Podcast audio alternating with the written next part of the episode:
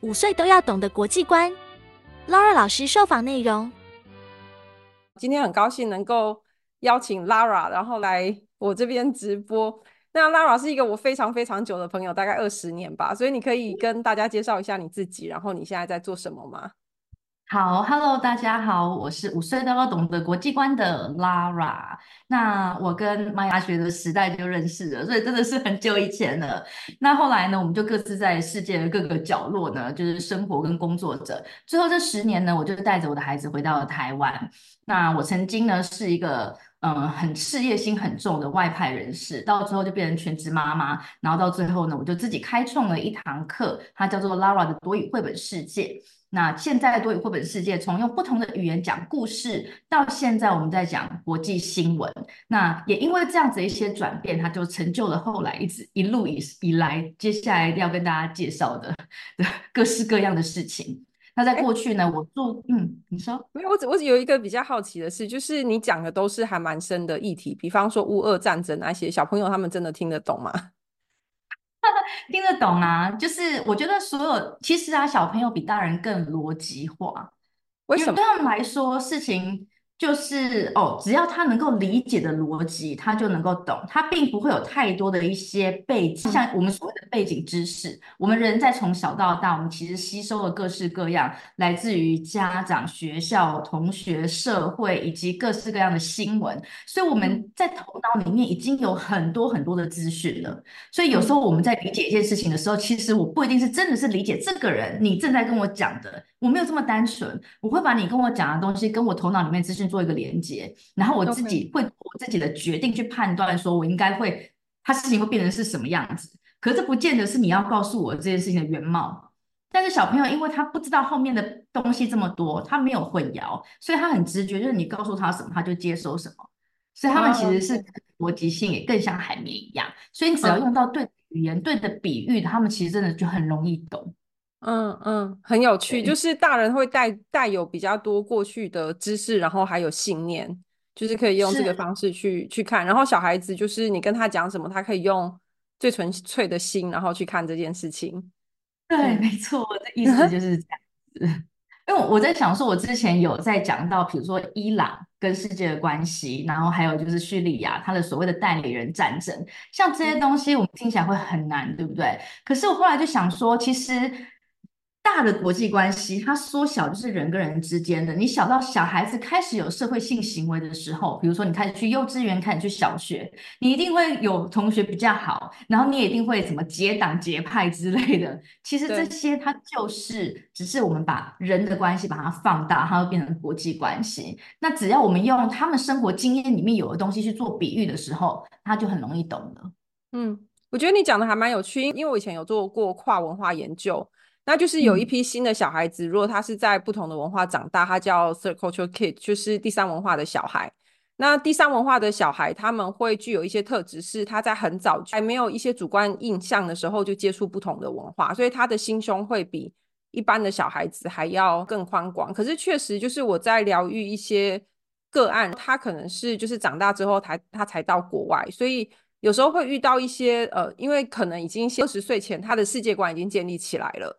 那他长大之后出国会有比较大的冲击，可是我也是看到在西塔疗愈上也是可以用这个方式去解锁，就像你说的，呃，这个世界那么大，然后我们在面对一个国外世界的冲击，他其实跟一个人他到小学或者是到幼稚园，嗯，然后第一次受到的那个冲击感其实是很类似的。那那你可以分享一下，就是呃你之前的一些国际经历，然后就是你后来就是又又做了一些什么样的事情吗？好，其实。我想要一直在想说我的国际经历有哪一些的时候，我就想到，通常我都会从大三那一年开始分享，就是说我去莫斯科交换学生。但是其实我的国际经历从十一岁的那一年呢，我就开始了。嗯嗯，因为我的爸妈就是很早就离婚，所以当时候离完婚之后，你知道，就是无论是心情啊、家里的财政啊等等，都非常的混乱。所以我妈的好朋友就说：“哎、欸。”你要不要跟我们家的小孩子就干脆一起去北京好了？然后呢，嗯、我妈就说：“好啊，那就 Let's go 吧。”你是什么样的因缘巧合，怎么会跑到土耳其，然后去难民营的？对，我觉得这个中间就是跨了非常非常直接，就是跳到最后一站的这样子。那我们刚刚有讲到，其实我后来在有了小孩子之后，我就没有再从事呃电脑业务的工作。那我曾经也有一段的时间是做全职的全职的妈妈，然后后来就开始有这国际观的课程。那为什么会莫名的到现在呢？我居然跑到土耳其跟叙利亚的边界，然后从接触当志工开始，现在开始自己有协会在从事难民的教育的帮助呢？其实，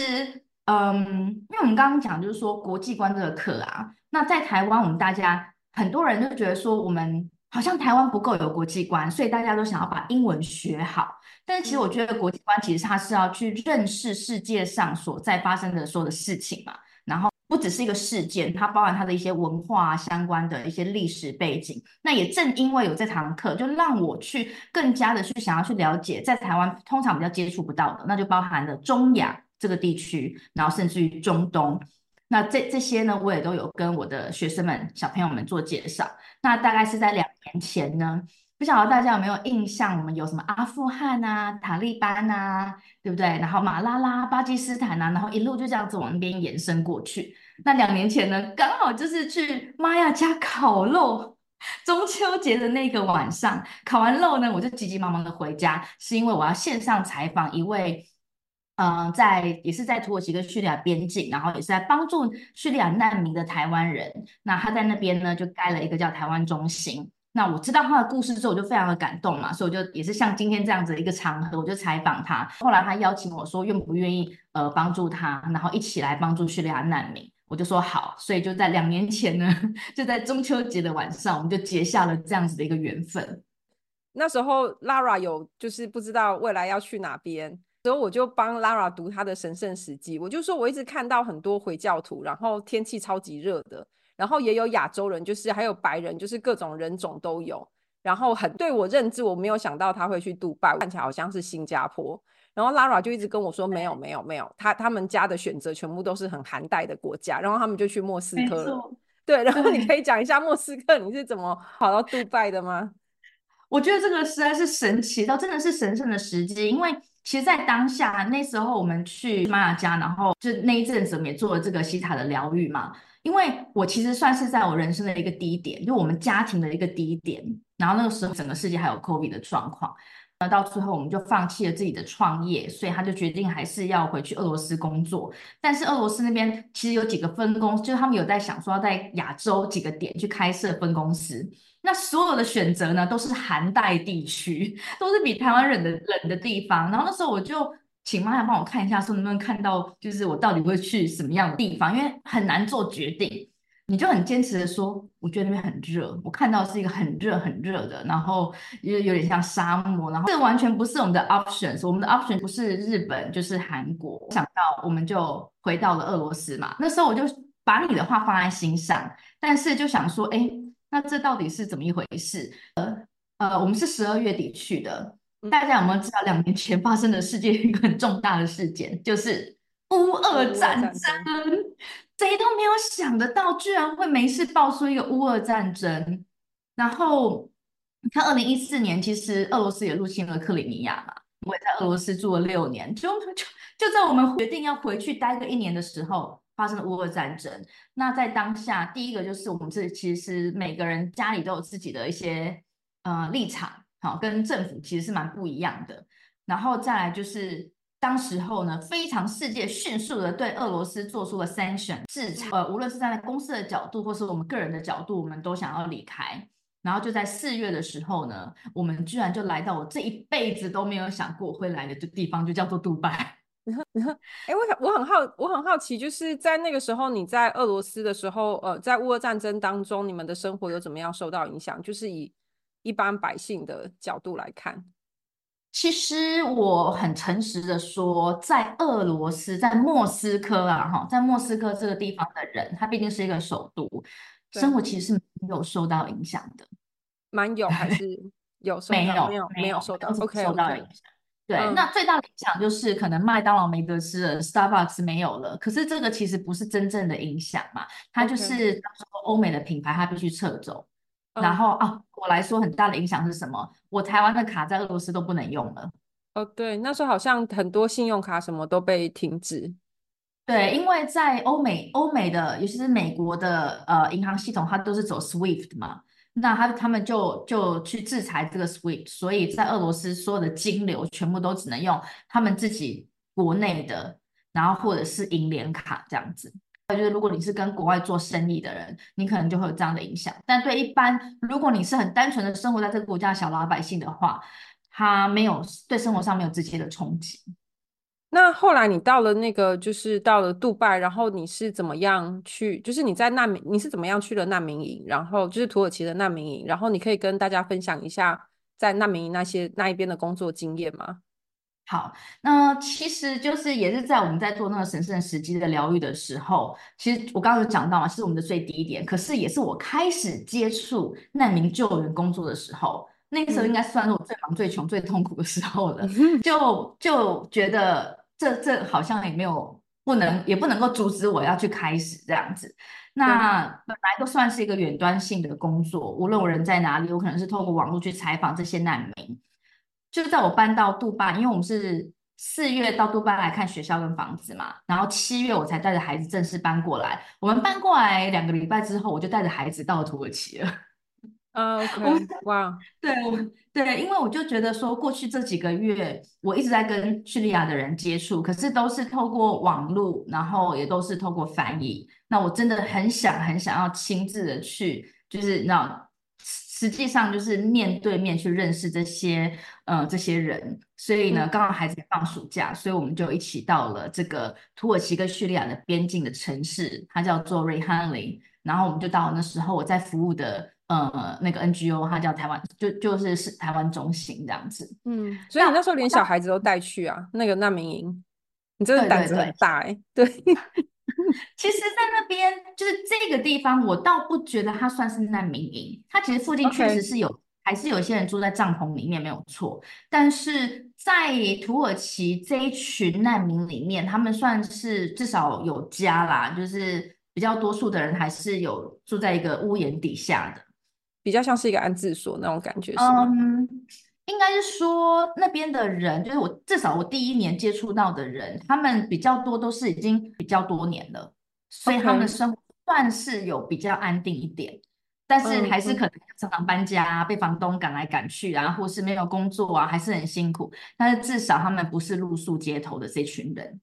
那就跟我们现在我们自己的协会在帮助的那一群人，就真的真的就是住在帐篷里面的人，他们。他们的的的境遇会稍微好一点点，这样。嗯，那你是怎么样的因缘巧合去接触，就是现在你去帮助的那一群人的？嗯，所以后来我就一直在这个台湾中心也工作，大概就是一年多。那在这个过程里面，我也学习到非常多。然后我对于叙利亚这个民族的人的这种熟悉感，就是越来越深。嗯，嗯，那我刚刚其实蛮想要讲到一点，就是我当时候带。就是带着我的孩子去，我第一次的这个感受很深的是，你知道我们在家里，其实我会跟我小孩子一定都会拥抱，尤其我、嗯、我即使我我的女儿跟儿子到现在十二岁了，我们还是他们睡觉前我们还是会拥抱，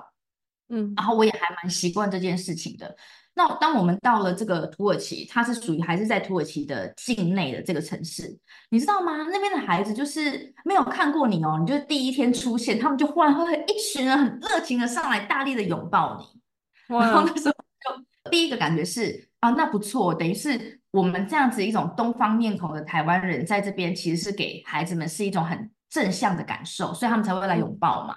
对。然后第二个是，你知道，那种时间过了几天之后，就觉得哇。怎么我自己这么受欢迎这样子？嗯，然后就很开心。可是到了第三天、第四天之后，我开始反思，我开始觉得，哎，这背后一定有一些什么样子的原因。然后我也试着去问其他的人，那那时候都没有人能够给我一个很好的答案。直到后来，我慢慢的去理解，就是说，其实第一个啦，哈，在阿拉伯的文化里面，他们其实是并没有这样子这种拥抱的文化跟习惯。可能就对于一两岁的 baby 会，可是稍微比较大大了，大概四五岁以后，可能就不会了这样子。这是第一个。第二个啊，嗯、就是当我在接触到的这些难民，无论是在土耳其的，或者在叙利亚的，或者这些人，其实很多人啊，都是很多小朋友都没有爸爸，OK，对，没有爸爸的原因就就是在战争当中死伤了嘛，然后要不然就是残了，然后要不然就是他可能必须到大城市去打工，然后赚钱，所以就把老弱妇孺留在后面，大概会有这几种情形。那你自己想一想，如果你身为这样子的人的妻子跟妈妈的时候，其实内心的创伤是不会比小朋友小的。尤其是女性的这个角色，她一直都是支撑着全家各个方方面面的这个这个角色。所以我后来就发现，妈妈这个职责，它变成是比较比较多，真的是。功能性的，至少要喂你吃饭，想办法煮饭，想办法就让你回到家你有衣服穿。就所以妈妈自己其实很需要被疗愈，嗯、但是没有人去疗愈他们，所以他更他就没有办法给他的孩子一个比较正向的能量跟爱。但是孩子需要爱，需要被拥抱，这是一种天性。那当他在在家里拿不得不到的时候，他就只能往外去索求了。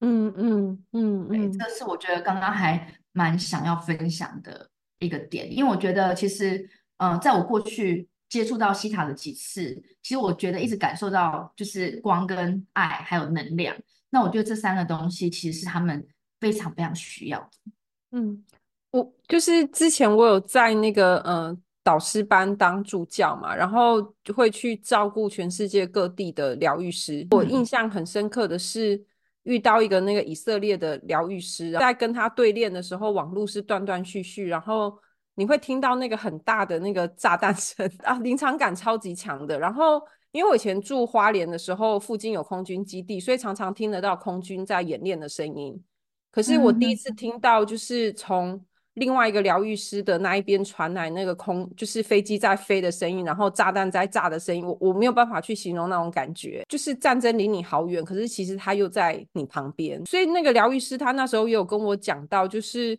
在现在这样的情况，其实大家的身心都很受创的情况之下，他们真的非常需要需要被疗愈。那就像你说的，就是。嗯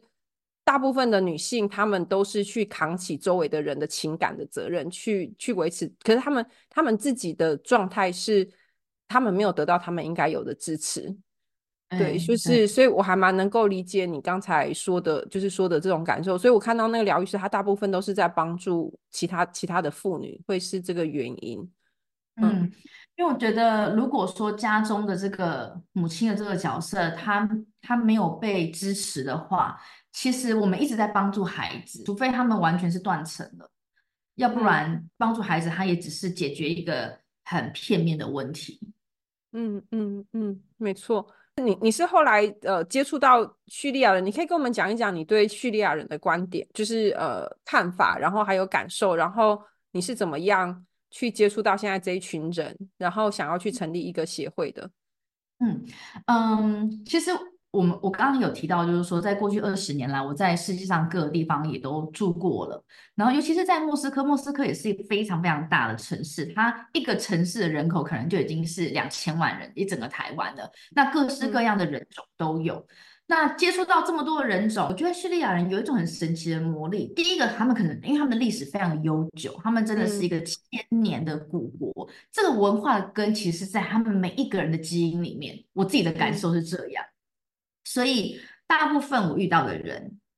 我会觉得他们是很有礼貌的，而且是有教养的。有时候你就会觉得说，哎，这些孩子不是每次都都在街上到处乱晃，然后也没有大人管他，可是他们还是很有教养。其实我会非常的 surprise。还有一点，我们可能很多人会觉得说，哎，难民或者是说住在帐篷的人，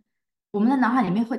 浮现一种印象是，小朋友会想要跟你要钱，会一直伸出手来，有没有？很多人去观光景点的时候，某一些地方的观光景点会遇到这种，然后如果你不给钱，他们还会生气，还会拉扯你的衣服跟包包。我在叙利亚，我在土耳其，我从来没有看过，他们是一个非常嗯很有尊严，我觉得他们很有尊严，很有骨气，他不觉得他是需要被乞讨的。他会想办法用自己的力量，他们会让孩子知道说，我们今天现在这个状况可能只是暂时的，这个不不代表你要去降低你自己的这个人格。所以我觉得这个这无形当中的教育，我觉得它是是是存在的，然后会让我非常的 surprise。然后还有一个最大最大的差异是，我认识这么多国家的人，包含我们台湾自己的亲朋好友们，大部分的人啊，光念书或者是工作就已经把你的生活呢压到喘不过气了，对不对？所以通常你在下班或下课之后，你大概就是不会想要做太多的事情。那有些人呢会想要说，啊，那去进修一下，是，但是多数的人会想要休息。但是你会发现哦，我们休息没有一个人是在培养自己的嗜好。我们休息可能是看电视、看电影、吃饭、跟朋友约唱歌。可是叙利亚的人，他们的休息是培养嗜好。我觉得我认识十个人里面有八个都是艺术家。每个人怎么我都觉得怎么每个人都会画画，而且每个人都会素描，然后要不然就是画漫画，要不就是画卡通，要不然就是手做一个什么东西。几乎真的是有超过一半以上我知道的叙利亚人，他们都有生活中的另外一面。像我这一次去，我十二月有再去嘛，印象最深刻的就是，我就看到有被炸断腿的啊，所以然后他就身上只剩下那个一半的枝干，然后坐在轮椅上面，然后再做皮革的手作，就是赚一点点的钱，很微薄微薄的薪水过生活的。结果后来我跟他开始聊天之后，他就给我看他的 IG。然后他就有很多他的画画的作品，而且重点是画的很好，嗯，不是那种就是我自己喜欢的这样子。那像这样子的情形发生非常多哎，就是他们很认真的在过这个生活哎，所以更会加重我一种就是为什么我想要去帮助他，为什么我就要成立这个协会？因为我觉得他们是值得被尊重、值得被帮助的天助自助者。我一直很相信这件事情，没有遇到天时地利人和，他在这个时间点出生在这个地方，碰到了这样子一个事件，完全不是他能够控制的，或者是前世的等等的累积，我不晓得。他们只是需要被看到，他需要一点点的资源，他就可以把它用到 maximum。那这就是为什么我决定要成立我们现在的协会的名称叫做台湾国际难民教育支持协会。因为我相信呢，各式各样的 NGO，有些人是送食物啊、衣服啊、物资啊等等。那我自己本身是教育者嘛，所以我就决定 focus 在我的专才上面，然后我就是支持针对教育去帮助他们。嗯，所以你现在的协会哦，我也是那个协会的会员呐、啊，就是不瞒您说，一成立的时候就一直在那边叫我交那个身份证，还被退件退了好几次，我终于是会员了。是是是哦，台湾申请那个协会超难的，你可以跟大家分享一下，你是就是协会在做什么样的事情呢？我们的协会呢，其实它在这个正式的名称“台湾国际难民教育支持协会”呢之下，我们有一个呃，算是 brand 吧，我们的 branding 叫做 SSSP，它的英文就叫做 Small School Support Project，小型学校支持计划。那顾名思义呢，我们就是在帮助学校或者是教学者。那小型呢，就是针对于大部分的，呃，像联合国啊，或者是 NGO 啊这些大组织，他们看不到的地方，然后我们呢就可以去帮助他们。有可能有两个方向，第一个是呃，我们用金钱的方式去资助他们，financially support。那目前我们呃资金上面帮助他们的组织呢，小教室呢是在叙利亚的境内啊、有一个老爷爷。他在自己家的客厅呢，弄了一个教室，然后让街上的孩子们来上课。那我们每个月呢，就支持他，呃，六千块钱台币。然后他从一百五十个学生到现在是四百六十一个学生，好，我们就让他们有一个地方至少可以上课这样。然后另外一个很重要的部分呢，它叫做鲁克邦难民营 Al Rukban Camp。那 AKA 呢，它叫做死亡难民营，名字听起来很惊悚，因为它就是这么的 惊悚。它跟全世界各式各各个大大小小难民不一样的地方，就是它这个地方是被呃封锁住的，嗯，所以人现在已经进不去，你也出不来了。为什么呢？因为其实叙利亚的内战已经发生了十二年了。那既然是战争嘛，就是代表有人起来反对他的政府嘛。成者为王，败者为寇。那目前的状态呢，就是这些起义的人呢，他就是败者为寇喽。于是不是被杀死的，不是变残障的，就是被赶尽杀绝，赶到了这个地方。那在过去这几年来呢，有一批人，大概是约莫哈两千个家庭左右，他们呢都是呃有直接跟间接都是跟这些反抗军是有关系的，所以他们当时候家属这些老弱妇孺们呢就被集中在这个区域。它是在沙漠中间，它在三个国家的边界：叙利亚、约旦跟伊拉克，在这三个边界，然后它算是一个沙漠中就不毛之地嘛，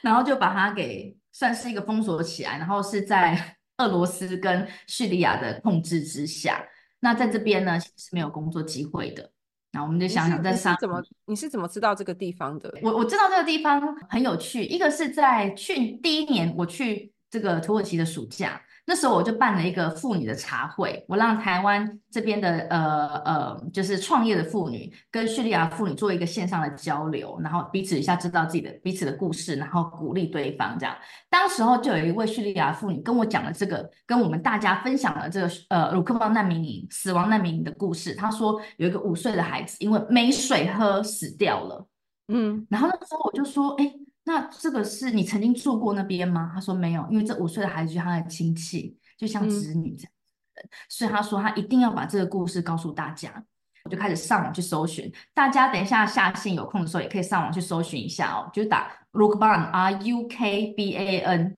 R U K B A N 这个难民营哦，很难搜寻到东西，因为连媒体也不准进去，所以他的资料非常的有限。然后再来呢，就是我其实刚有讲到为什么会接触呢？今去年二月的时候，不是叙利亚跟土耳其发生了大地震？那当时候我也有去，我就地震的第二个礼拜，我就马上就到了我们这个呃台湾中心，因为我实在是放不下我们的，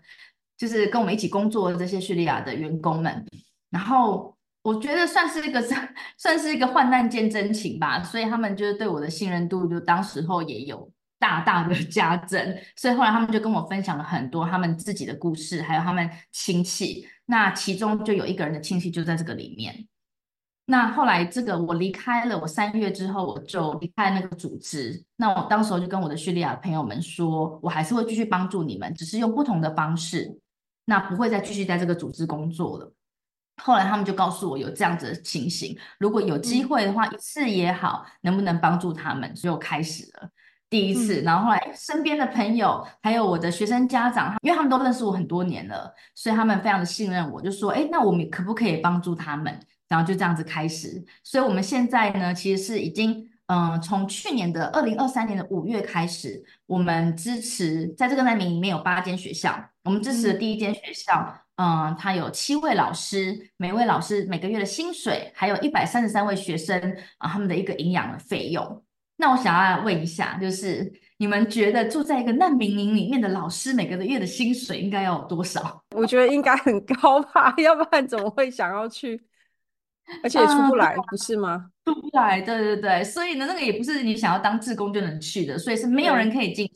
也没有人可以出来的。那就只能在里面的人，他们自己已经是难民了，已经没饭吃了，然后他们还自己自愿用双手盖，用泥土。然后把教室盖起来，所以我们都叫它叫做泥土学校，一大堆都是高知识分子。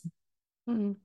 我认识律师啊，然后教授、大学教授等等的，很多都是高知识分子。那他他们为什么没有逃走？就是像他们这样子的背景，在其他西方国家很容易生存，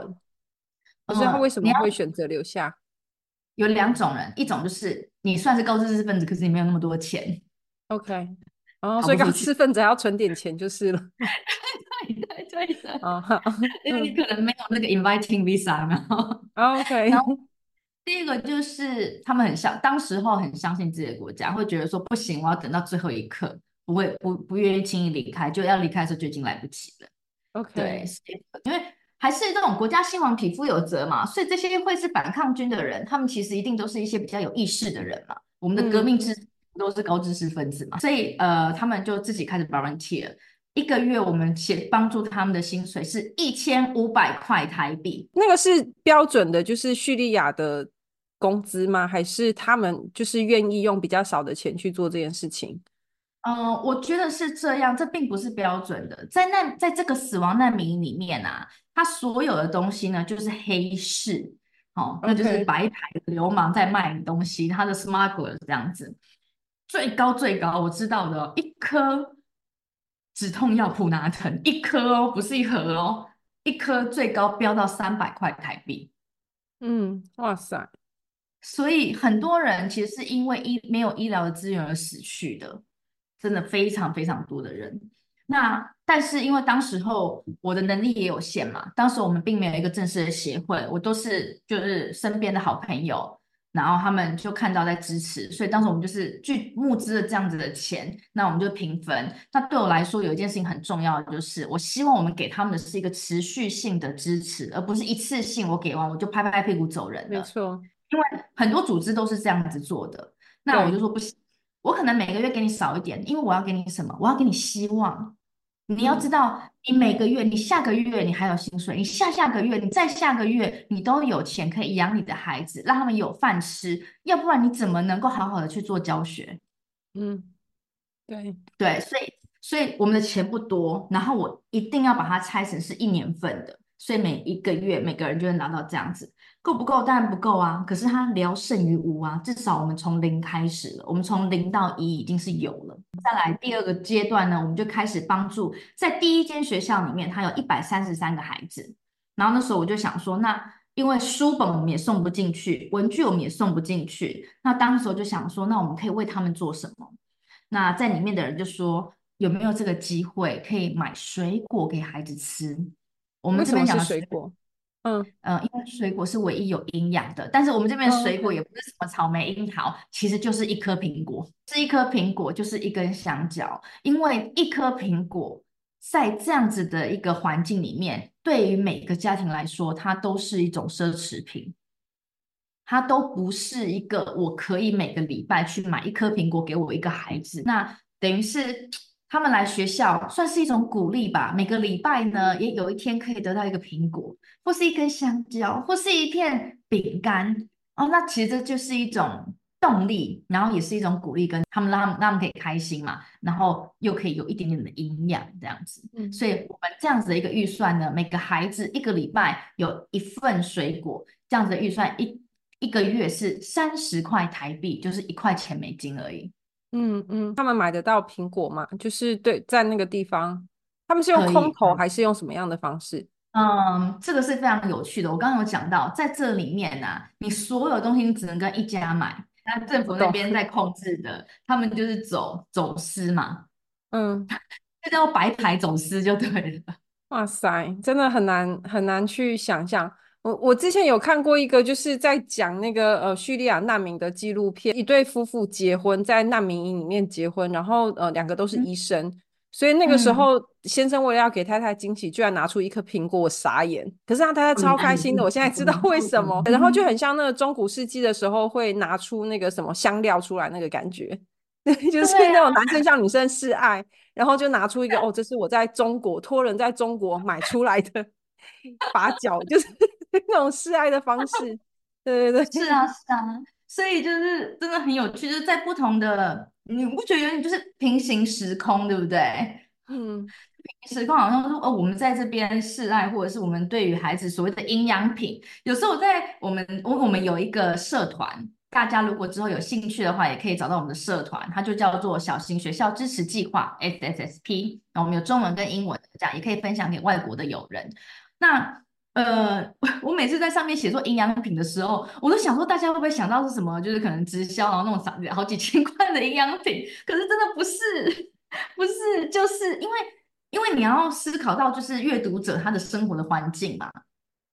对，因为我们可能不会想说，一个礼拜一颗苹果，它是一个怎么样子的营养品，除非我们是要 an apple a day 嘛，对不对？你才能 start away。对啊，所以像像这个这种状况，有时候我就会在思考说。怎么样可以让在台湾的各位大家们更知道说世界上在发生的事情？然后我们是很幸福的一群人。当我们有困难或是有痛苦的时候，至少我们可以找到各种各样的方式。然后比如说像西塔也可以去做一个疗愈。可是这些人他们的日子真的那真的叫做水深火热，可是他们还是得持续的这样子过下去。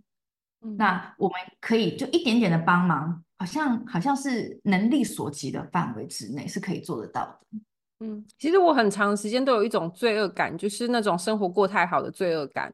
就是有时候没有办法去，就是呃，我们在一个很很富足的社会，然后没有办法去想象世界上的另外一端有人在受苦，然后在那个某个层面上会对自己生活过得好有一种对他们的罪恶感，或者是对他们的亏欠。我也是学了西塔之后，才一直把这样子的感受慢慢释放掉，然后会用一个比较健康的态度去看这件事情。是啊，嗯、呃，尤其是我，我刚刚有讲到一个时间点，我觉得也算是给我的一个功课跟考验吧。我在去年七月搬到杜拜，那我相信大部分的人对于杜拜的印象，可能还是在它是一个比较奢华的城市。那我也必须承认，没有错，我们到了这个地方来，因为是公司派过来的，所以其实我们所享受到的福利，然后还有我们我们所在的这个生活圈，我不讳言，真的是比较好的，所以。你看，我来到杜拜两个礼拜，我就带着我的孩子去土耳其，去这个边界城市，然后回来之后，其实我过了一段非常非常痛苦的日子，我会觉得非常愧疚。我在这边吃一顿饭，可能就是他们一个月的房，然后我就觉得我不要再吃这个甜点了。我吃这个甜点，它可以一个月就可以干嘛干嘛。然后我其实真的是经历了非常好几个月的时间，我有点觉得我是，难道我是双面人吗？你知道吗？我会觉得有这种，我我是不是很虚伪啊？还是什么样子的感觉？那直到好几个月，因为其实我大概每隔几个月我都会去一次，然后我就慢慢的去做调试，因为我觉得如果我一直把那边的情绪带回到家，其实对我的孩子都有些是很不公平的。他们并没有做错什么事情，我们我们很幸运。我觉得我有可以去做这个选择，就是在我这么幸运的时候，我愿意，然后我也实际上有这个能力，然后我也可以用这样子的一个幸运去号召身边的人去付出、去帮助，好像是一件也很不错的事情。因为我知道很多人，无论是他是比较有钱，或者他比较有时间，或者他有很多的能力，他不见得愿意去付出，他不见得他可能愿意，他不见得有管道去付出。对，那我我我我又有这个机构，我又刚好有这么多的管道，就是他们又很信任我，告诉我很多事情，那所以我就就会好好的 珍惜当下的能力。我对有人说，因为无力感避而不看，其实会啊，但是到最后我就会强迫会选择了勇敢。那时候我帮你看那个神圣时机，我记得就是你你那时候一直在说，就是 Lara 有找我疗愈，然后疗愈是他看到这一切他太痛苦了，然后 没有办法。支撑，他说他不知道该怎么样去做，然后募款的速度太慢，然后要帮的人太多。就是我觉得 Creator 是一个真的是一个非常慈悲的存有，就是跟 Lara 讲说，你你你不需要去做这些事情，你你的工作只是把有钱出钱，然后有人有力出力的人，然后把他拉在一起就可以了。所以对，所以后来我看到那个协会真的做的很棒，也有像是百事可乐的行销总监退休二十三年退休的行销总监，居然主动来找我，他主动从 LinkedIn 上面找到我，然后跟我说他非常的 impressed，然后他能不能做点什么？我说，我觉得我觉得很很棒，就是有很多人有钱可是没时间，然后呃有一些人是。他有很专业的技术，他是可以带去给叙利亚的人，所以我就一直看到你在把这样子的连接一直在串起来。对对啊，有时候大家会觉得说，哎，我们做公益是不是只能募款？我觉得钱是非常重要的，可是也是要看你要怎么做。我们可以用呃小钱，它可以发挥很大的功用。然后，但是对我来说，我更重要的是希望能够让更多的人知道，然后让有能力的人。他是可以去付出的，因为我们当我们在付出这个能力的时候，也许我会感感感召到其他的人，那这样子就可以把大家的力量给聚集起来。嗯嗯，我我那时候也是去那个，就是跟 Sophina，就是我们一个西塔疗愈师一起去柬埔寨嘛，然后再去做义诊。嗯、那那个时候就很多人捐钱，然后我觉得像 Sophina 她跟我讲一句话，我就觉得还蛮感动。她说，呃，就是很多人他会说我捐两百块根本都不够。可是一个人捐两百的话，他可能是好几百个人在捐钱。然后对于需要帮助的人，他有时候不是在意的那个钱，而是知道就是在世界的另一端有一群人真的很关心他们，然后就会给他们很多的力量，然后还有希望。没错，我我觉得希望是是一件非常重要的事情。哎，对我们的生命是没有希望的话，我们可能就是没有办法呃演化进步，因为我们会就是反正就是吃喝。睡，然后繁衍下一代，就跟大部分的动物一样。可是正是因为我们希望，或者是我们有盼望，我们有期待，所以我们会一直想要不断的改善，改善我们的生活，他才有可能进步，或者说我才有办法在在这种就是你知道，我讲难听一点，就是你全家几乎都快死光了，然后你也不知道你的下一餐在哪里，你带着一堆孩子的时候，这是一个非常非常的。这这这怎么无力感？那无力感我都我都不知道他怎么活下去了。所以他就是需要这种远方一点点的这种希望说，说啊，原来我们没有被抛弃。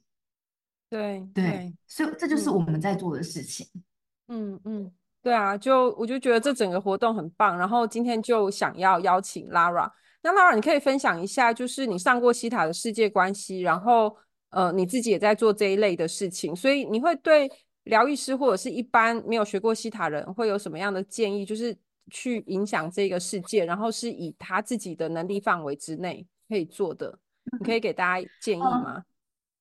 其实我我我相信在台湾一定还是有很多的人跟我一样，可能对西塔是很懵懂无知的。那至少我接触，因为我跟玛雅这边接触的几次疗愈，其实我对我来说是一个很正向的。我不晓得会不会有人把西塔会有一点点是呃过。过度的怎么样？怎么说？怎么说呢？就是有一点好像过度的灵化了，然后可能会担心或什么的。但我我整个过程都是都是一个很正向的感受。其实他只是在带领我们去认识到更深层，可能我们平常没有意识到的东西。那我觉得第一个这是很好的。第二个是上次呃跟了一次世界关系的课啊，那我就发现哎，看到大家的反馈都是我大家会透过去去看到。可能在不同界或者不同的呃时空发生的事情之后，去反思到现在自己身上所面临的这个问题，然后怎么样去解决它。我喜我很喜欢这种模式，因为以前哈，我讲一个比较比较夸张一点的，好了，当我们去算命啊，或者去庙里面干嘛的时候，你会觉得他就告诉你说，对，因为你这就是有这个问题，可是他没有给你一个 solution，那个 solution 可能是你要买什么。啊，你要干嘛干嘛的？可是他没有办法解决你真正的情绪上跟生理上的问、心理上的问题。可是西塔它是有。然后那天除了有之外，我看到是很多的可能是学员或者疗愈师，他们会解决自己的问题之后，他会愿意把这个能量再带去给更多的人。那其实我觉得啊，世界上这么多的纷争，包含为什么我要去做国际观，从儿童就开始教起，就是因为我想要让更多的人知道说。跟你不一样是正常的，嗯，你的文化不一样是正常的，语言不一样，想法不一样，这些都是正常的。当你接受不一样是正常的时候，你就比较能够同理，你也比较能够尊重。那是不是吵架或者是打仗这样子的事情，它就会减少了呢？那我觉得西塔他可以利用呃使用他这个疗愈的一个立场跟定位，然后把像这样子的观念带给更多的人。尤其是你在做疗愈的时候，其实我们这些个案或是学员或者是被疗愈者，其实会在心灵很脆弱的时候，其实会很信任这个导师的。对，那所以我觉得每一位希塔的导师，其实你们的你们的力量它是会很大的，等于是可以掌控一个人的。那如果你能够把它疗愈好，然后你用这样子很大的宏观的观念去影响更多的人的时候，那其实这世界不就是会因为我们这一点每一个人一点一滴的，然后让它变得更美好吗？嗯，而而且我觉得，我觉得你刚才有讲到一个重点，就是，呃，当我们去了解这个世界更多的时候，然后知道大家跟你不一样的时候是是正常的，然后其实他也可以反推回来，我跟别人不一样，这是正常的。然后当能够有这个认知的时候，就不会去产生对自己的很多的批判。当你去接纳别人的时候，某个层面上也就已经开始去接纳自己了。是的，没错。嗯嗯。对啊，有一个人影。对，我看到有一个红色的小红帽，宝宝，那个是 Lara 的女儿吧？我女儿，对，我女儿。嗯，好啊，那就今天很谢谢 Lara。然后 Lara，你还有什么想要补充的地方吗？嗯，我希望就是我家的狗狗也有一只狗，嗯，我们又领养了一只狗。哦，OK，我在杜拜领养的。对，我们也是领养的，我们家狗狗都是领养。嗯、就是我希望，就是如果大家有机会的话，无论你在现阶段你愿不愿意，或是有没有这个能力去帮助，那也希望至少我们可以开始关注啊，这样子一个国际议题，这么远的国际，它其实是跟我们生活也是息息相关的。那大家可以在搜寻我们的呃粉砖的话呢，现在这个直播就是在英文版的粉砖上面，它就叫做 Small School Support Project。那我们还有中文版的，就是 SSSP 小型学校支持计划，或者是呢同名 SSP 呢 Education，就可以在网站上面找到我们。我们的网站呢也是由难民叙利亚难民做的哦。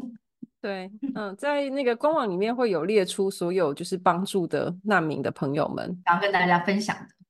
嗯，好啊，那就今天非常谢谢 Lara，然后能够分享那么多宝贵的经验，然后就是是 Lara 的 Lara 的协会不太接受呃，就是个人的捐款，呃，网站上有小额的捐款。大大型的都会是，你会去企业去 pitch，对不对？就是对对对，其实我们是比较希望能够透过呃团体或者组织或者企业这样子的方式，比如说，哎，我就一整个组织，我就认领这个学校啊，老师的薪水一年份，或者是学生的营养费一年份，或者像比如说，哎，上次就有一个，他就是呃有一个 KOL 嘛。那他也是我的朋友，他们就是在线上办的活动，然后大家筹资，然后起来，然后一次性的捐给我们，我们就盖了一间教室，其实也就是两万多块钱的台币，我们就可以盖一间教室了，真的一点都不难。我们是希望是这样子比较大单位，然后一次性能够比较持续性的支持会更好，因为毕竟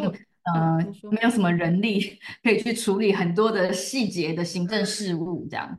对，所以说有需求的话，都可以在网站上找到 Lara，然后也可以去，呃，就是他也可以到企业里面去介绍一些，比方说做教育训练或者是一些人道、人道呃人道观点的一些培培，然后我也会去支援，我会去帮那个 Lara 去做 pitch。对，对对对，就是也请大家呢可以多多分享，然后如果有需要的话，我今年的暑假八月还会再回台湾，所以我们就可以预先把那个时间留下来，这样子，嗯。